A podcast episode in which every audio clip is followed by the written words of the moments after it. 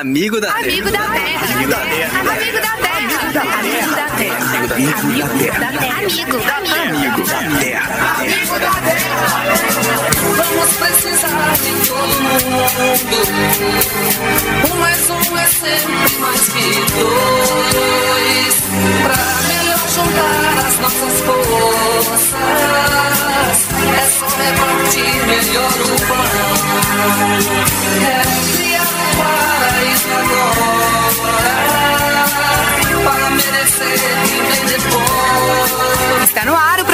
Amigo da Terra com Afonso Moradi. Olá, meu amigo, minha amiga. Nosso programa chegou.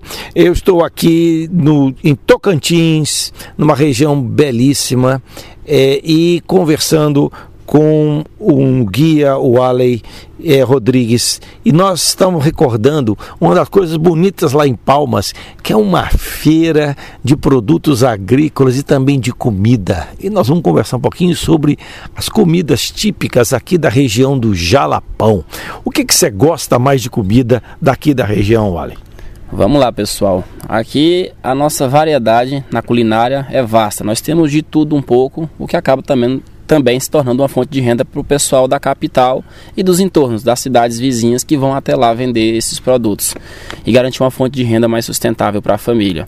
Uma das coisas mais saborosas que nós temos aqui também a farofa de carne, que é a paçoca de carne, pisada no pilão, uma maravilha para quem gosta de experimentar um pouquinho das comidas do lugar. Temos também um arroz carreteiro, que é um arroz com carne de sol, um molhozinho shoyu com alguns temperos regionais que não pode ser revelado, não é verdade? Ah, que é o segredo, né? Agora eu gostei muito da paçoca daqui.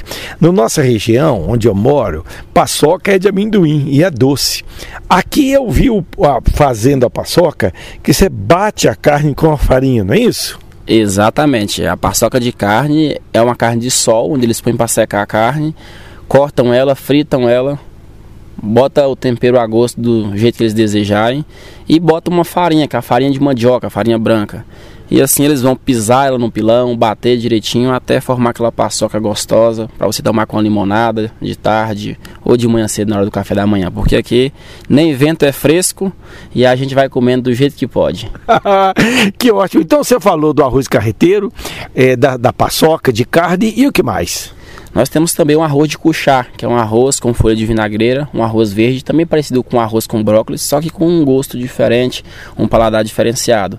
Temos também uma coisa que acompanha muito bem esse arroz, que é o pacu, o pacu frito, o pacu caranha, ou então o tucunaré, que é um dos grandes peixes pescados aqui no nosso rio Tocantins. Tá bom? É uma comida muito boa, com bom preparo, uma coisa mais leve e que dê também ao turista visitante uma melhor expectativa do que esperar de uma alimentação rica. E é importante a alimentação de peixe. O Brasil tem muitos rios e uma coisa que sempre me espanta é como é caro o preço do peixe e como há pouco peixe no Brasil. Claro, porque os rios não são cuidados, são poluídos, o peixe não resiste. E aqui, felizmente, espero que continue, tem uma produção boa de peixe, a gente pode se alimentar dos peixes. Você falou do arroz de cuchá, o de cuchá também é típico do Maranhão, né, da região amazônica, e eu experimentei e gostei, viu? É, me conta mais. Então vamos lá, pessoal. É, nessa feira da 304, 312, elas vão variando de acordo com os dias, de acordo com os visitantes vão chegando e assim elas podem andar em toda Palmas, em qualquer dia que vai ter uma feira em algum lugar. As pessoas trazem produtos e artesanatos para essa feira para que sejam vendidos de todas as formas e todas as pessoas da cidade ganhem dinheiro através disso.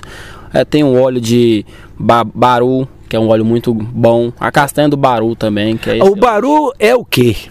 O baru é um afrodisíaco natural. É um apelo, um azulinho da vida, vamos dizer assim. Não é verdade, pessoal? É, o baru é um coquinho, né? E muito duro, né? Exatamente. O baru é uma castanhazinha também, um coquinho, retirado parecido com um pouco com a amêndoa ou a almenda, que é da região nossa aqui. E as pessoas tiram ela e retiram o óleo também, ela pode ser consumida em arroz, feito de todas as formas para que as pessoas estejam, tenham um bom lucro através dele e sustentem a família também. É, eu vi na Feira 304 é, a mandioca descascadinha, né, pronta para a gente levar e também uma pamonha saborosíssima.